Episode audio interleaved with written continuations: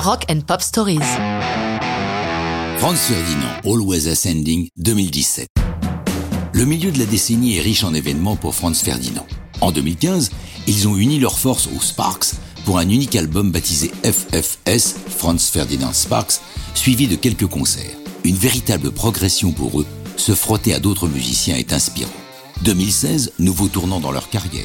Ils offrent une chanson Demagogue dans le cadre d'un projet anti-Trump baptisé 30 Days, 30 Songs. Au mois de juillet, l'un des membres fondateurs du groupe, Nim McCarthy, les quitte pour se consacrer à sa famille.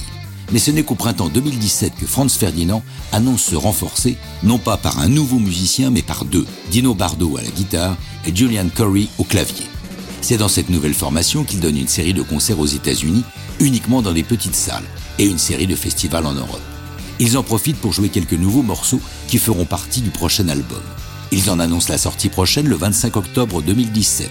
Ce soir-là, ils en profitent pour nous révéler Always Ascending, la chanson qui donne son titre à ce futur opus lors d'une fête au point éphémère, petite salle parisienne. D'ailleurs, pour la réalisation de cette chanson, ils font appel à un Français, Philippe Zdar, la moitié du duo Cassius, éminent représentant de la French Touch électronique. Zdar a déjà l'expérience de la production, puisqu'avec son alter ego Boom Bass, hormis le travail sur leur propre musique, ils ont mis leur talent, entre autres, au service de MC Solar et de Phoenix. Son influence est évidente sur Always Ascending, où pour la première fois chez Franz Ferdinand, les synthés le disputent allègrement aux guitares, un vrai changement d'univers pour eux. Alex Capranos, le leader de Franz Ferdinand, confirme cette orientation. Je cite La manière dont progresse la chanson est une évolution vers un autre univers. Il nous emmène ailleurs. C'est une bonne métaphore des changements du groupe. Tout cela sonne différemment de ce que nous faisions auparavant. Notre univers devient plus vaste. D'une certaine manière, le départ de Nick nous a permis de changer.